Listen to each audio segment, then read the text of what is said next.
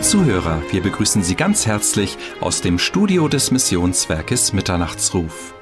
In der Predigtreihe Schritte durch die Bibel spricht Samuel Rindlisbacher heute über Römer Kapitel 7 unter dem Thema Ich elender Mensch. Vorher jedoch hören Sie noch die Schriftlesung sowie das Gemeindelied Was will der Herr, wenn ich sein eigen bin? Möge unser treuer Gott und Vater Sie durch diese Sendung ganz reich segnen. Ihr Missionswerk Mitternachtsruf.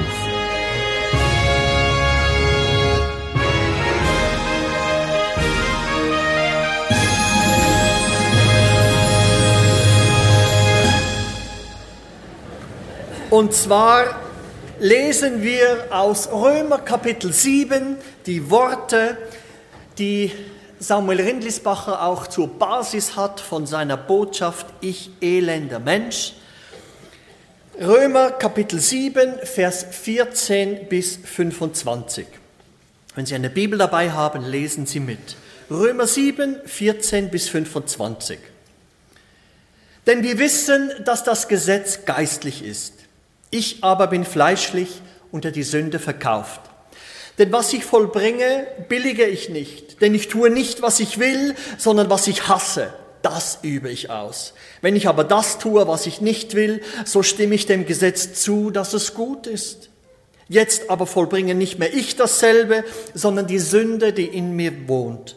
Denn ich weiß, dass in mir, das heißt in meinem Fleisch, nichts Gutes wohnt. Das Wollen ist zwar bei mir vorhanden, aber das Vollbringen des Guten gelingt mir nicht. Denn ich tue nicht das Gute, das ich will, sondern das Böse, das ich nicht will, das verübe ich. Wenn ich aber das tue, was ich nicht will, so vollbringe nicht mehr ich, sondern die Sünde, die in mir wohnt es. Ich finde also das Gesetz vor, wonach mir, der ich das Gute tun will, das Böse anhängt. Denn ich habe Lust an dem Gesetz Gottes nach dem inneren Menschen. Ich sehe aber ein anderes Gesetz in meinen Gliedern, das gegen das Gesetz meiner Gesinnung streitet und mich gefangen nimmt unter das Gesetz der Sünde, das in meinen Gliedern ist. Ich elender Mensch. Wer wird mich erlösen von diesem Todesleib? Ich danke Gott durch Jesus Christus, unseren Herrn. So diene ich selbst nun mit der Gesinnung dem Gesetz Gottes, mit dem Fleisch aber dem Gesetz der Sünde.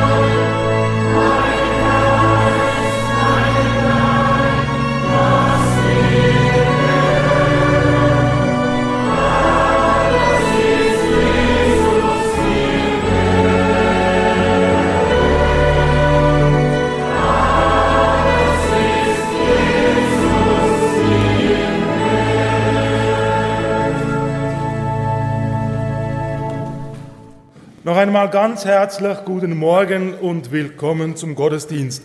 Wir machen heute weiter mit unseren Schritten durch die Bibel, Römer Kapitel 7.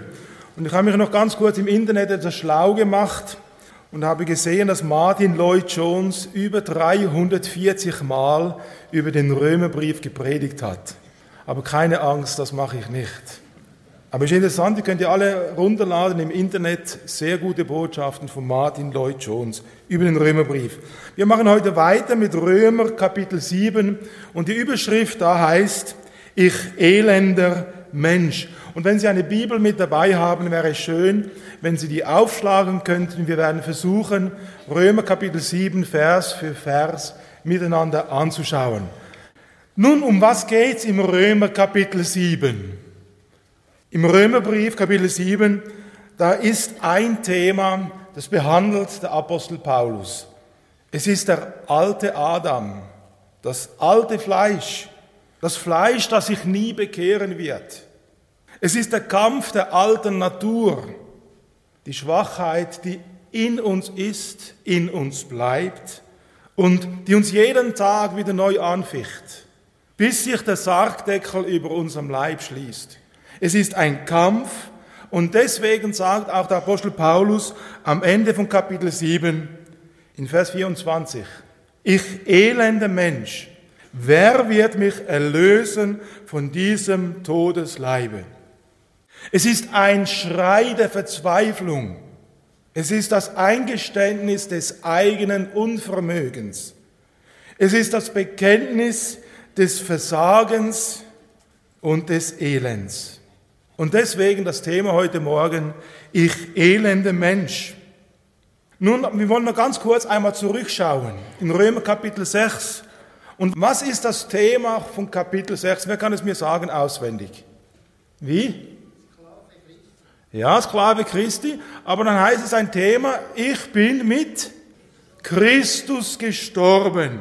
Christus starb für mich, Römer 5, und Römer Kapitel 6, ich starb mit ihm. Eine wunderbare Tatsache. Ich bin mit Christus gestorben. Der Apostel Paulus, er endet in Römer Kapitel 6 mit einem Jubel. Lesen wir zum Beispiel mal Römer Kapitel 6, Vers 22. Es ist ein Jubelruf des Paulus. Er sagt dort, nun aber, da ihr von der Sünde frei und Gott dienstbar geworden seid, habt ihr als Frucht die Heiligung, als Ende aber das ewige Leben. Was für eine herrliche Tatsache beendet der Römerbrief Kapitel 6. Ich darf erlöst sein, ich bin befreit. Ich bin mit Christus gestorben. Ich bin frei von der Sünde. Ich bin erlöst, um Gott zu dienen. Alles Römer Kapitel 6. Ich darf ein Leben führen, das Gott ehrt. Und am Ende schenkt mir Gott sogar das ewige Leben. Das sind doch alles Gründe zum Jubeln. Und dann kommt Römer Kapitel 7. Die Realität deines Alltags. Die Realität meines Alltags. Die Realität auch des Apostels Paulus. Paulus steigt hinunter in die Gruft und die Kammern der Verzweiflung und der Sünde. Römer Kapitel 7. Er steigt hinab in die Dunkelheit des eigenen Unvermögens. Er steigt hinab in die eigene Schwachheit und Begrenztheit. Und wenn jemand sagt, das ist in seinem Leben nicht der Fall, dann lügst du dich selber an. Wir sind Christen und wir fallen mannigfaltig. Hier in diesem Kapitel 7 spricht der Apostel Paulus nicht über sein Leben vor der Bekehrung, sondern er, er, spricht hier von seinem Leben, das Höhen kennt, aber auch Tiefen. Paulus bespricht hier sein eigenes Erfahren. Er redet über dein Leben, die Höhen und Tiefen, die wir alle haben. Es ist der Alltag von uns bestimmt von Schwierigkeiten, von Nöten, von Problemen. Wir stürzen, wir straucheln, wir haben unseren Charakter, wir haben unsere Begrenzung, wir haben unsere Einengung. All das Römer Kapitel 7. Und das kommt immer wieder vor, ob wir es wollen oder nicht. Dabei ist interessant, Ich hoffe, Sie haben zu Hause Römer Kapitel 7 einige Male durchgelesen. Wenn nicht, nehmen Sie sich Zeit, Römer Kapitel 7 einige Male durchzulesen. Dann nehmen Sie vielleicht auch einen Stift und dann malen Sie ein Wort mit nur drei Buchstaben ganz dicke an. Je welches Wort kommt im Römer Kapitel 7 immer wieder vor? Im Römer Kapitel 7 mit drei Buchstaben. Es ist ein Wort, das sich sehr oft in unserem Leben auch wiederholt. Wir schauen jeden Morgen in den Spiegel und sehen dieses eine, dieses Ich. Immer wieder ich, ich, ich. Und so wird dann das ganze Kapitel, besonders ab Vers 7, wird dann ganz rot. Ich, ich, ich, immer wieder die ganze Zeit. In Römer Kapitel 6 haben wir gesehen, ich bin mit Christus gekreuzigt. Und dann kommt Römer Kapitel 7. Und ich drehe mich wie um meinen eigenen Bauchnabel. Um diese kleine Welt, die ich heißt. Und wenn man sich auch um sich selber dreht, um dieses kleine Ich, dann kommt es so weit, dass wir sagen müssen in Vers 24, ich elender Mensch, wer wird mich erlösen von diesem Todesleibe? Luther hat es so formuliert, er hat hier wunderbare Predigten gehalten, der Martin Luther, auch über den Römerbrief. Und hat er gesagt, das Römer Kapitel 7 ist der Kampf des alten Adam. Er wollte ihn ersäufen, aber der Kerl kann schwimmen. Es ist auch deine Erfahrung. Du kannst ihn so lange unter Wasser halten, der kommt immer wieder hoch. Und er wird rumplanschen und rumpaddeln, solange du lebst. Doch, schön der Reihe nach. Eines nach dem anderen. Und so wollen wir miteinander nun die Bibel aufschlagen und wir wollen Vers für Vers miteinander anschauen und versuchen, aus diesen einzelnen Versen eine Botschaft zu machen. Eine Botschaft für unser Leben im Alltag. Und so starten wir mit Römer Kapitel 7 ab Vers 1. Und dort heißt es, oder wisst ihr nicht, Brüder, denn ich rede ja zu Gesetzeskundigen, also er spricht hier zu Gläubigen, dass das Gesetz nur so lange über den Menschen herrscht, wie er lebt. Denn die verheiratete Frau ist durchs Gesetz an ihren Mann gebunden. Also hier spricht Paulus nicht über Ehescheidung, Wiederheirat. Das kommt dann im Korintherbrief Kapitel 7. Hier geht es um einen Vergleich. Paulus möchte uns ein Bild vor Augen stellen, möchte uns etwas zeigen. Wir haben gesehen, Römer Kapitel 6, ich bin mit Christus gekreuzigt, ich bin mit ihm begraben, ich bin mit ihm gestorben. Und nun, aber wisset ihr nicht, Brüder, der Alltag des Lebens sieht anders aus. Und nun kommt Paulus und bringt uns einen Vergleich. Denn die verheiratete Frau ist durchs Gesetz an ihren Mann gebunden, solange er lebt. Wenn aber der Mann stirbt, so ist sie von dem Gesetz des Mannes befreit. So wird sie nun bei Lebzeiten des Mannes eine Ehebrecherin genannt, wenn sie einem anderen Mann zu eigen wird. Stirbt aber der Mann, so ist sie frei vom Gesetz, so dass sie keine Ehebrecherin ist, wenn sie einem anderen Mann zu eigen wird. Also hier möchte Paulus uns mit diesem Vergleich Folgendes sagen. Wenn jemand stirbt, wird ein Vertrag nichtig. Hier braucht Paulus das Bild des Ehevertrages. Wenn jemand eine Ehe eingeht, macht er einen Vertrag mit seinem Partner. Wenn aber einer stirbt, ist dieser Vertrag nichtig. Bei einem Todesfall erlöschen alle gesetzlichen Ansprüche. An einen Toten kann man keine Forderungen mehr stellen. Ein Toter bezahlt keine Steuern. Und ein Toter kann nicht vom Gesetz belangt werden. Das möchte uns Paulus hier sagen. Ein Toter, er ist und er bleibt tot. In Römer Kapitel 6 haben wir gesehen, dass wir tot sind. Römer Kapitel 6, Vers 6 heißt es, unser alter Mensch ist mitgekreuzigt, damit der Leib der Sünde außer Wirksamkeit gesetzt sei, so dass wir der Sünde nicht mehr dienen. Ich bin mit Jesus gekreuzigt, ich bin mit ihm gestorben. Römer Kapitel 6. Und nun kommt Paulus und knüpft an dieses Gestorbensein an. In Römer Kapitel 7, Vers 4. Und er sagt dann, also seid auch ihr, meine Brüder, dem Gesetze getötet worden durch den Leib des Christus, damit ihr einem anderen zu eigen seid, nämlich dem, der aus den Toten auferweckt worden ist, damit wir Gott nun Frucht bringen. Also halten wir fest, Römer 6 sagt, ich bin mit Christus gekreuzigt. Römer 6 sagt, ich bin mit Christus gestorben.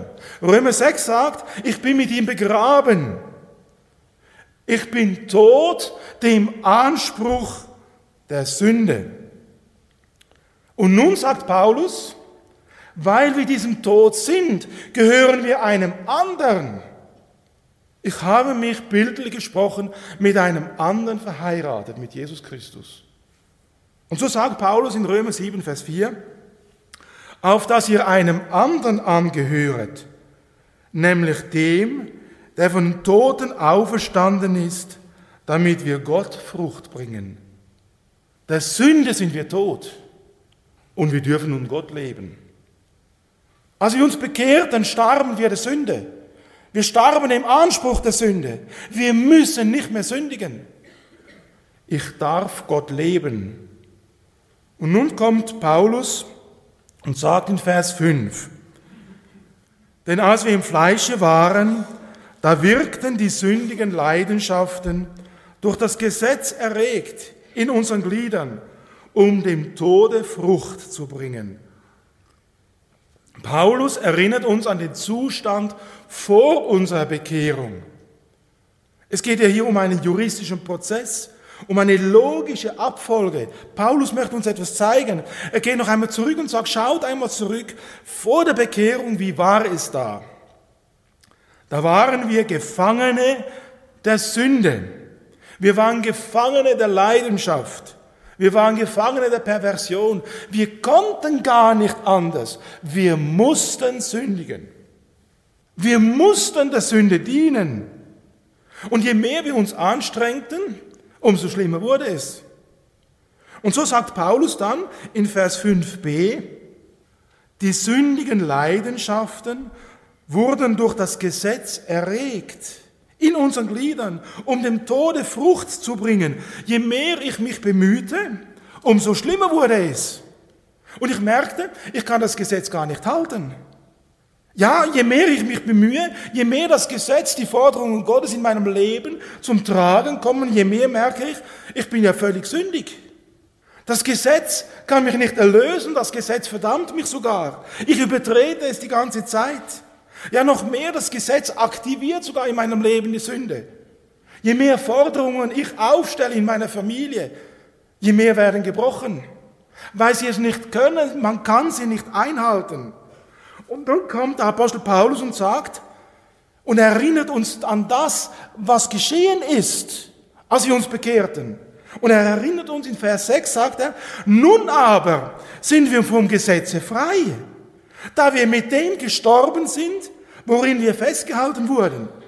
Als uns wir bekehrten uns, da wurden wir frei von diesem Druck des Gesetzes. Ich muss nicht mehr sündigen. Ich bin mit Christus gestorben. Ich bin gestorben der Sünde, wie auch den Forderungen des alttestamentlichen Gesetzes. Wer gestorben ist mit Jesus, der ist frei, um mit Jesus zu leben. Wer mit Jesus gestorben ist, er ist frei von dieser gesetzlichen Bindung, um mit Jesus eine Beziehung zu leben. Aber Paulus, er schwenkt noch einmal zurück. Er sagt in Vers 6b, aber das Gesetz, es hielt mich fest, es umklammerte mich. Ja, kennst du das nicht auch?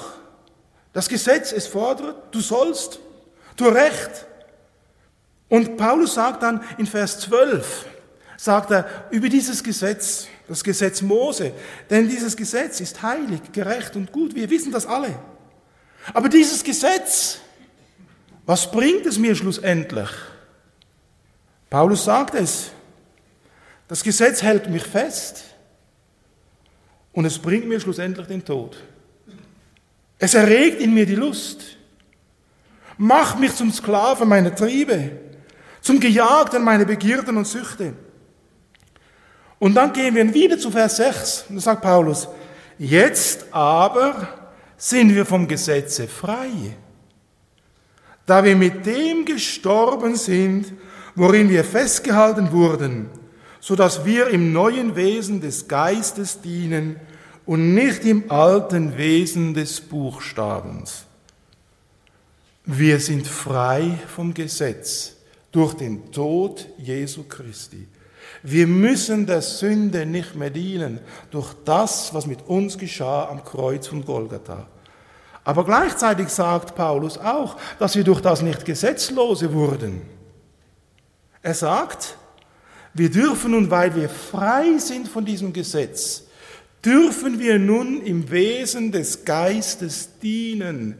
Wir dürfen mit Jesus eine Beziehung leben. Das Gesetz fordert und macht uns kaputt. Das Gesetz fordert und wir können es nicht erfüllen. Das Gesetz macht uns noch viel mehr zu Sündern. Aber Jesus hat uns befreit. Und wir dürfen nun mit ihm in einer tiefen geistlichen Beziehung leben. Und wir dürfen in dieser Beziehung Frucht bringen. Die Frucht, von dem Paulus sagt in Galater 5, 22, die Frucht des Geistes aber ist Liebe, Freude, Friede, Langmut, Freundlichkeit, Gütigkeit, Treue, Sanftmut, Enthaltsamkeit. Und interessant, wenn Sie Galater 5, 22 lesen, da steht nirgends, wie Sie zu dieser Frucht des Geistes kommen. Es heißt nicht, strenge dich an. Es heißt nicht, bemühe dich. Wie wird man schwanger? Indem man eine Beziehung lebt mit seinem Ehepartner. Wie entsteht die Frucht des Leibes? Indem man eine Beziehung lebt mit seinem Ehepartner. Wie entsteht die Frucht des Geistes? Indem ich eine Beziehung lebe mit Jesus. Und wenn ich diese Beziehung lebe mit Jesus und plötzlich ist man schwanger, in Liebe, in Freude, in Friede, in Langmut, in Freundlichkeit, Gütigkeit, Treue, Sanftmut, Enthaltsamkeit. Lebst du eine Beziehung mit Jesus? Oder stehst du unter diesem Gesetz, du musst, du musst, du musst? Wenn du unter diesem Gesetz stehst, wirst du nie Frucht bringen. Wenn du aber eine Beziehung lebst mit Jesus Christus, dann wird bei dir in deinem Leben diese Frucht entstehen. Wir dürfen lernen, in Jesus zu bleiben, mit ihm eine Beziehung zu leben, Frucht bringen, die ihn ehrt. Kommen wir wieder zum Gesetz. Und nun hört der Apostel Paulus schon die Einwände. Auch ich höre diese Einwände. Ja, aber das Gesetz wurde doch gegeben. Ja, für was wurde es gegeben? Ist etwa das Gesetz sogar Sünde, dass es mich zur Sünde verführt? Wir kommen zu Vers 7. Da sagt Paulus, ja, was sollen wir nun hierzu sagen? Zu dem, was er gerade erläutert hat. Was sollen wir nun hierzu sagen? Ist das Gesetz etwa Sünde? Ist das Gesetz schlecht? Verführt mich das Gesetz, weil es schlecht ist zur Sünde? Ich möchte hier eine Frage stellen. Kann BMW etwas dafür, dass so viele BMWs geklaut werden? Nur weil BMW so gute Autos baut, so schöne Autos? Kann BMW etwas dafür, dass man sagt, nee, dieses Auto ist so schön, das klaue ich jetzt? Wer ist schuld? BMW oder der Dieb? Ja, man schmunzelt über den Vergleich. Aber wer ist schuld? Das Gesetz, dass ich sündige oder ich? Das Gesetz, das mit seinen Forderungen kommt? Oder ich, der gebunden bin in meine Sünde. Nicht das Gesetz ist das Problem, auch nicht BMW ist das Problem, sondern ich in meiner Schuld. Wir selber sind's. Wir sind sündig und das Problem liegt bei uns. Paulus möchte das ergänzen und uns zeigen, wozu eigentlich das Gesetz gegeben ist. Paulus sagt dann in Vers 7c, aber die Sünde, die hätte ich nicht erkannt, außer durch das Gesetz. Denn von der Lust hätte ich nichts gewusst. Wenn das Gesetz nicht gesagt hätte, lass dich nicht gelüsten. Nun, das Gesetz ist wie eine Taschenlampe, wenn ich auf den Dachboden hochklettere und etwas suche und dann wirbel ich Staub auf. Und im Lichte dieser Taschenlampe sehe ich den ganzen Staub, der in dieser Luft herumschwirrt. Und so ist das Gesetz. Das Gesetz ist das Licht Gottes, das meine Schmutzpartikel meines Lebens aufzeigt. Gottes Gesetz ist heilig und wir Menschen sind sündig. Gottes Gesetz leuchtet und zeigt uns unseren ganzen Dreck der Sünde. Und weil das Gesetz heilig ist, gut ist, gerecht ist, zeigt es umso mehr, wie ungerecht, wie unheilig und wie unrein wir sind. Und deswegen sagt dann Paulus in Vers 8, da nahm aber die Sünde einen Anlass und bewirkte durch das Verbot in mir allerlei Gelüste. Denn ohne das Gesetz ist die Sünde tot. Kennen wir nicht das alle? Ein Verbot macht es doch umso interessanter, dieses Verbot zu übertreten. Oder nicht? Habt ihr noch nie, wenn ihr so einen Blitzkasten gesehen habt, gedacht, mal schauen, wie viel es reicht, bis es blitzt? noch nie gemacht? Und dann seid ihr besser als ich. Aber Schokolade, die schmeckt doch am besten, wenn sie geklaut ist. Versteht ihr, was ich meine? Erst das Gesetz, das Gebot macht und reizt mich doch, das zu übertreten. Die Sünde wird zur Sünde gemacht durch die Forderungen Gottes. Und so weckt das Gesetz in mir allerlei Gelüste. Und dieses Gesetz offenbart damit, dass ich ein total verlorener Sünder bin. Der Blechpolizist steht hier da, weil das Gesetz weiß, dass ich zu schnell fahre. Und er reizt mich dadurch noch schneller zu fahren, aber mich nicht erwischen zu lassen. Ja, das, das, ihr lacht alle, macht es auch.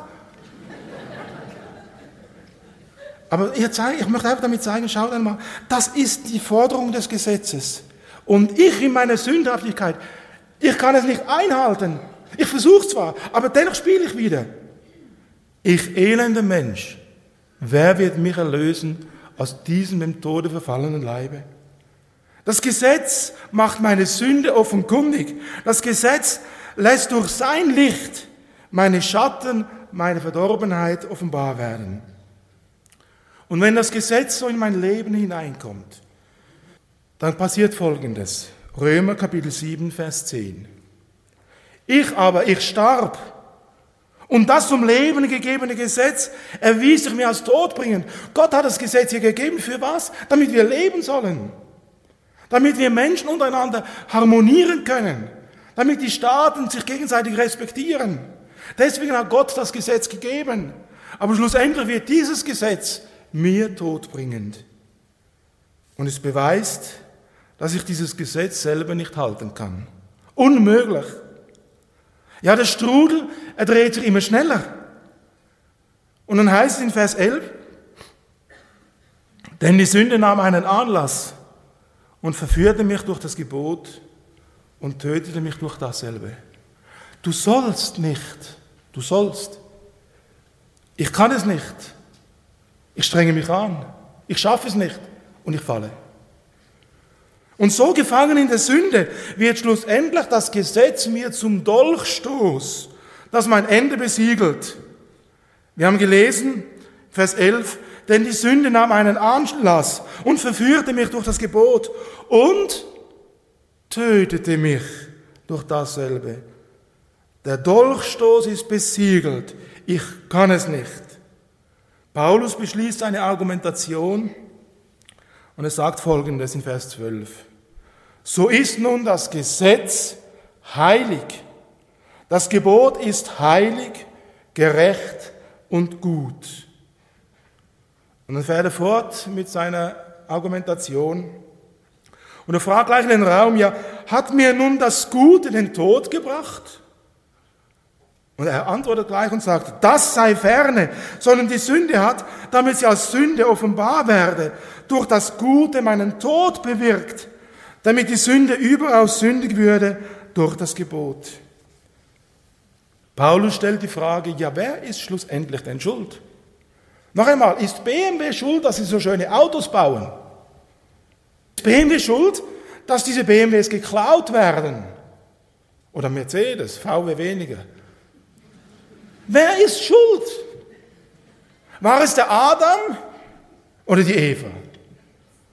War es die Schlange? Wer ist schuld? Sind es die Umstände? Ist es das soziale Umfeld? Die bedrückenden Lebensumstände? Die frühkindlichen negativen Erfahrungen? Wer ist schuld? Gehen wir einen Schritt weiter in diese Argumentation. Wenn wir so argumentieren, dann ist schlussendlich Gott schuld. Wir schieben die Schuld immer auf die anderen. Denn es stellt, Paulus stellt die Frage in Vers 13, ja, gereichte mir nun das Gute etwa zum Tode? Also ist Gott schlussendlich schuld durch das Gute, das er mir gibt, dass ich in Sünde falle? Nein, Paulus sagt, das sei ferne, auf keinen Fall. Paulus weiß, was es heißt in Jakobus 1,13. Niemand sage, wenn er versucht wird, ich werde von Gott versucht.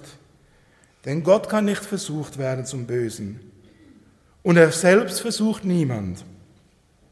Wer ist schuld? Und Paulus gibt eine Antwort in Vers 13b. Damit sie als Sünde offenbar werde. Ich selbst bin es. Ich bin es. Und hier wieder der Schrei, ich elende Mensch, wer wird mich aus diesem Tode verfallenen Leib erlösen? Wer, wer ist es? Das große Problem ist nicht das Gesetz Gottes, die zehn Gebote. Das große Problem ist auch nicht Gott. Und wenn man ehrlich ist, dann wissen wir das auch. Wir wissen, wenn wir in den Spiegel schauen, ich bin es eigentlich. Denn Paulus sagt in Vers 14, denn wir wissen, dass das Gesetz geistlich ist. Also Paulus sagt nicht, wir nehmen an oder wir vermuten. Paulus sagt, denn wir wissen, dass das Gesetz geistlich ist. Ich aber bin fleischlich, unter die Sünde verkauft. Das Problem ist also nicht Gott. Das Problem sind nicht unsere Lebensumstände. Das Problem liegt in meinem Herzen. Ich bin es. Und wissen wir, und Paulus redet hier zur Allgemeinheit in Vers 14. Spricht er nicht nur spezifisch die Gläubigen an, sondern die ganze Welt. Er sagt hier in Vers 14, denn wir wissen, dass das Gesetz geistlich ist, ich aber fleischlich. Er redet hier zur Allgemeinheit von allen Menschen. Ein jeder weiß, dass es einen heiligen Gott gibt. Und ein jeder weiß, dass er ein Sünder ist. Und ein jeder weiß, dass er vor diesem heiligen Gott nicht bestehen kann. Jeder Mensch weiß, dass Gottes Gebote gut sind.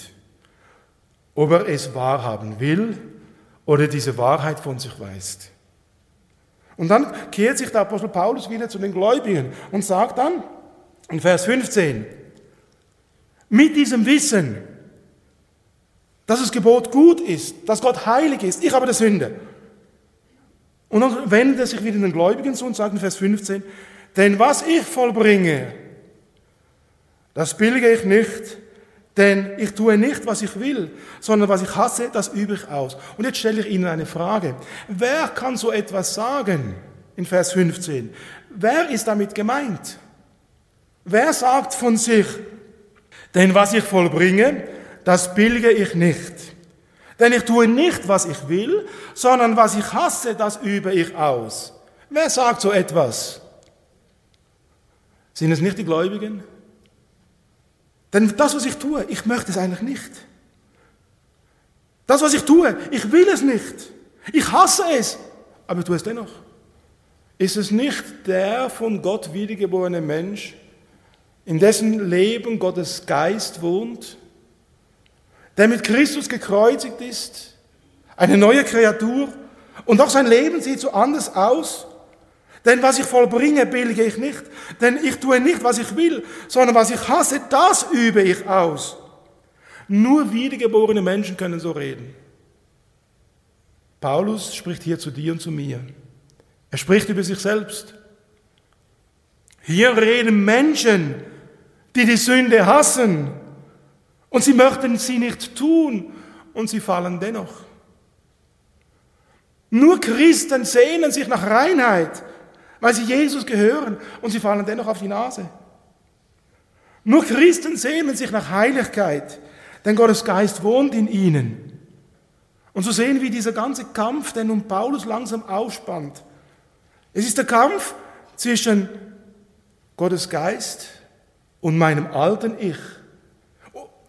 Zwischen Gottes neue Schöpfung in mir und dem alten Hund, der immer in mir noch bellt. Und so kommt Paulus und zeigt uns diesen großen Kampf ab Vers 16. Und er sagt dann da, wenn ich aber das tue, was ich nicht will, so stimme ich dem Gesetze zu, dass es gut ist. Jetzt aber vollbringe nicht mehr ich dasselbe, sondern die Sünde, die in mir wohnt. Denn ich weiß, dass in mir, das heißt in meinem Fleisch, da wohnt nichts Gutes. Das Wollen ist zwar, zwar bei mir vorhanden, aber das Vollbringen des Guten gelingt mir nicht. Denn ich tue nicht das Gute, das ich eigentlich will, sondern ich tue das Böse, das ich nicht will. Das verübe ich. Kennt ihr nicht diesen Zwiespalt, diesen Kampf, dieses Hin und Her? Ich elende Mensch, wer wird mich erlösen? Aber habt ihr auch gelesen, immer wieder heißt es hier, ich, ich, ich, ich. Hier drehen sich Menschen, die erlöst sind, drehen sich um sich selbst. Ich, ich, ich. Ich vollbringe nicht, ich tue nicht, ich hasse, ich übe aus, ich will nicht immer ich, ich, ich. Obwohl sie Christen sind, obwohl sie erlöst sind, alle sind durch Römer Kapitel 5 und 6 gegangen. Alle sind, haben äh, gemerkt, Römer 5, Jesus starb für mich. Alle haben sich mit einbezogen, Römer Kapitel 6, ich bin mit Christus gekreuzigt. Ich bin eine neue Schöpfung. Aber ich elender Mensch. Ich bin erlöst, erkauft mit dem teuren Blut Jesu. Mein Name steht im Buch des Lebens. Und doch ist mein Leben ein einziger Jammergesang. Eine einzige Berg- und umso tiefere Talfahrt. Mein Leben ist ein Schatten des herrlichen Sieges Jesu. Und wisst ihr, diese Christen, die sind nicht etwa so, dass sie sich nicht bemühen. Die strengen sich an. Oft mehr als andere.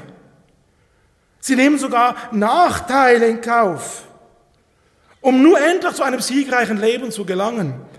Aber sie schaffen es nicht. Ich elender Mensch, wer wird mich erlösen? Wenn man mit diesen Menschen redet, wenn man mit diesen Menschen redet, dann tötet es, wie es heißt, in Römer Kapitel 7, Vers 16. Dort steht Folgendes. Und diese Menschen, sie sagen dann, wenn ich aber das tue, was ich nicht will, so stimme ich dem Gesetz bei, dass es trefflich ist. Ja, sie wissen, Gott hat recht, aber ich schaffe es nicht. In ihrem Herzen stimmen sie Gottes Regeln zu.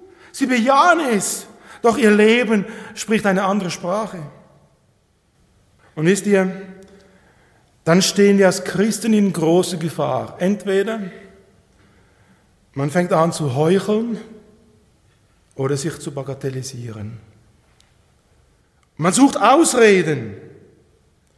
Und dann sagt man zum Beispiel Vers 17. Dann sagt man, nun aber vollbringe nicht mehr ich dasselbe, sondern die Sünde, die in mir wohnt. Ich kann gar nicht anders, sagt man dann. Ich kann ja nichts dafür. Gottes Gebot ist rein. Gottes Gebot ist heilig. Aber mein Leben, obwohl Jesus mir wohnt, sieht anders aus. Ich habe mich bemüht, aber ich schaffe es nicht. Und deswegen liegt es wahrscheinlich an dem, dass es so sein muss. Und dann sagt man in Vers 17, nun aber vollbringe nicht mehr ich dasselbe, sondern die Sünde. Also nicht mehr ich bin schuld, sondern die Sünde. Ich will eigentlich, aber ich schaffe es nicht. Ich bemühe mich zwar, aber die Sünde ist stärker. Und so lässt man schlussendlich den Kopf hängen und sagt, Vers 18 und 19, denn ich weiß, dass in mir, Das ist in meinem Fleisch, da wohnt nichts Gutes. Das Wollen ist zwar bei mir vorhanden durch die Wiedergeburt, aber das Vollbringen des Guten gelingt mir nicht. Denn nicht das Gute, das ich will, tue ich, sondern das Böse, das ich nicht will, das übe ich aus. Diese Christen sind mit ihrem Latein am Ende. Sie haben resigniert. Sie haben die Flint ins Korn geworfen. Sie sagen, Vers 20, wenn ich aber das tue, was ich nicht will, so vollbringe nicht mehr ich dasselbe, sondern die Sünde, die mir wohnt. Man findet Entschuldigungen. Sie sagen in Vers 21, ich finde also das Gesetz in mir vor, dass ich eigentlich das Gute will. Ich will eigentlich, aber das Böse ist stärker. Sie stellen fest, in meinem Innern, da kämpfen zwei Naturen. Sowohl das Gute wie auch das Böse. Trotz der Wiedergeburt ist die Sünde immer noch da. Und so sagen sie, weißt du, ich habe eigentlich Lust, Vers 22, ich habe eigentlich Lust an dem Gesetz Gottes nach dem inwendigen Menschen. Durch die Wiedergeburt möchten sie Gottes Willen entsprechen so leben, wie Jesus lebt, so sein, wie er ist. Aber im Alltag, Vers 23, ich sehe aber ein anderes Gesetz in meinen Gliedern, das dem Gesetz meiner Vernunft widerspricht und mich gefangen nimmt im Gesetz der Sünde, das in meinen Gliedern ist. Also Römer Kapitel 7 ist ein ganzes Auf und Ab. Ich elender Mensch, ich weiß, ich bin wiedergeboren, ich weiß, ich bin ein Kind Gottes, aber die Sünde ist stärker. Das, was mich nach unten zieht, ist mächtiger. Hin und her geworfen wie eine Schaukel. Mit der Zeit sagt man dann, okay, ich schaffe es ja sowieso nicht. Es hat doch alles keinen Sinn.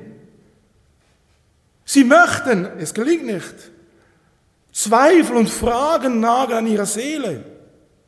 Und immer wieder fallen sie auf die Nase. Und schlussendlich kommt die bange Frage, bin ich überhaupt wiedergeboren? Ist wirklich dieses Neue in mir geworden?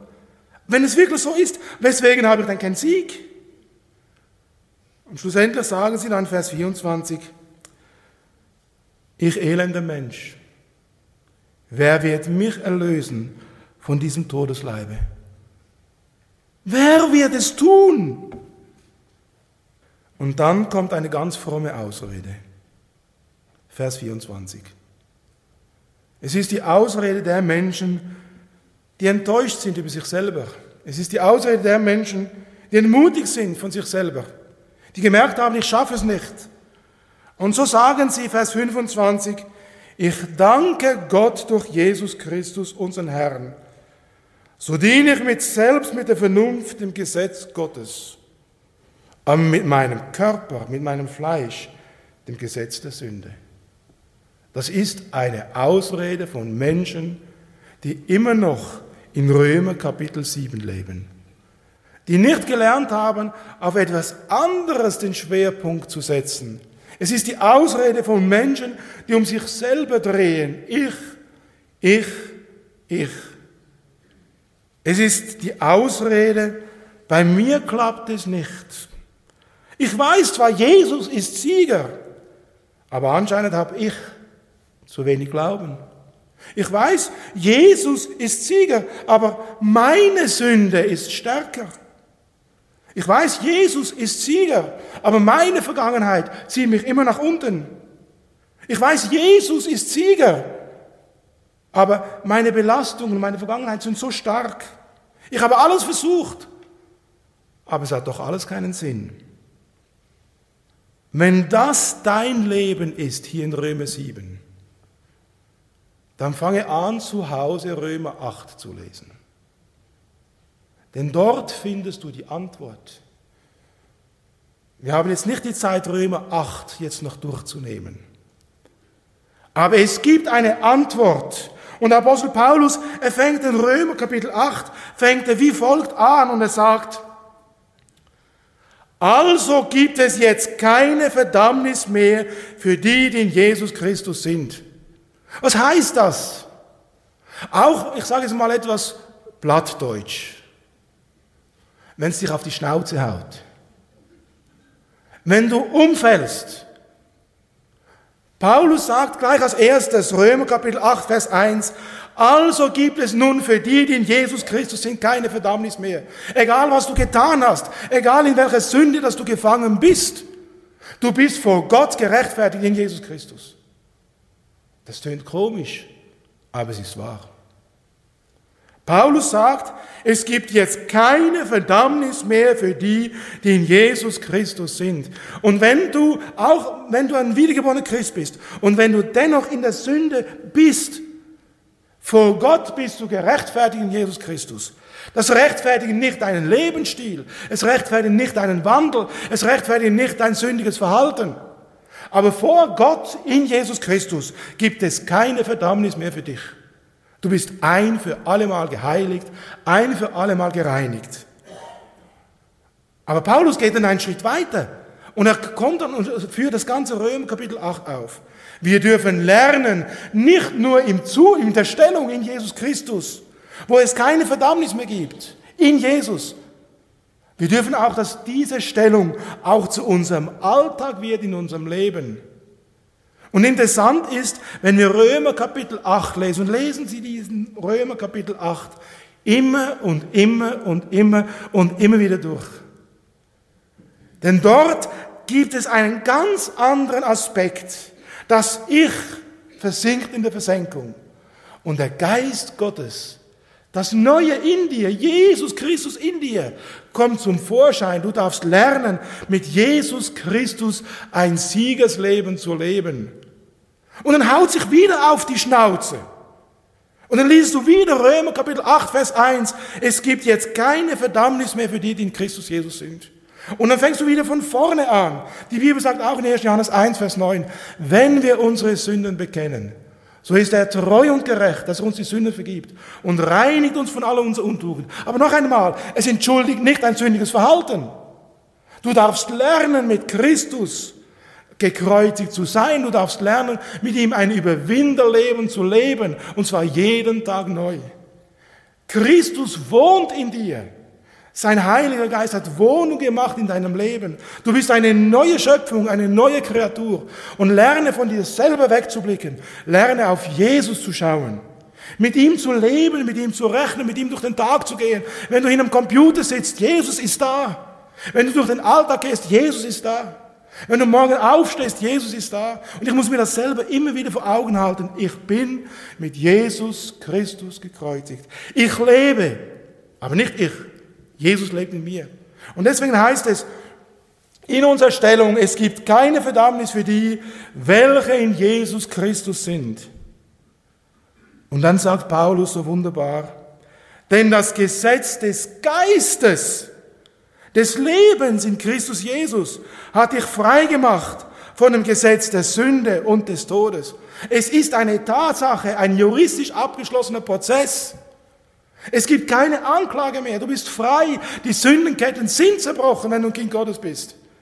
Dass du lernen darfst und lernen sollst, ja lernen musst, in dieser Freiheit zu leben, ist ein anderes Kapitel. Und das kommt dann in Römer Kapitel 8. Ich darf es lernen. Aber ich fange an, jeden Morgen neu. Ich stehe mit Jesus auf, ich gehe mit Jesus durch den Tag. Wenn ich auf die Nase falle, gehe ich zu meinem Jesus. Ich bekenne ihm meine Schuld, er vergibt, er reinigt. Und ich darf neu mit neuem Anfang, gereinigt durch das Blut des Lammes, darf ich durch den Tag gehen. Das ist dann Römer Kapitel 8. Wenn du noch gefangen bist in Römer Kapitel 7, dann fange an, umso mehr zu ringen, zu beten, zu kämpfen, indem du Römer 8 liesest. Nicht indem du dich selber anstrengst, indem du auf die Knie gehst und immer wieder Römer 8 liesest. Römer 8, was heißt da, was steht da? Ich selber war als Jugendlich in so vielen Sünden gebunden. Ein Seelsorger hat mir einmal gesagt, halte dich an Jesus fest. Und ich durfte lernen, über die Jahre mit diesen Sünden fertig zu werden. Jesus ist immer größer. Die Sünde geht nicht von heute auf morgen, läuft sie davon. Aber ich darf lernen, in einem siegreichen Leben zu stehen. Und das ist die Einladung von Römer Kapitel 8. Möge es so sein, auch in Ihrem Leben. Möge Gott Sie reich und tief segnen. Amen. Singen miteinander das Lied 226.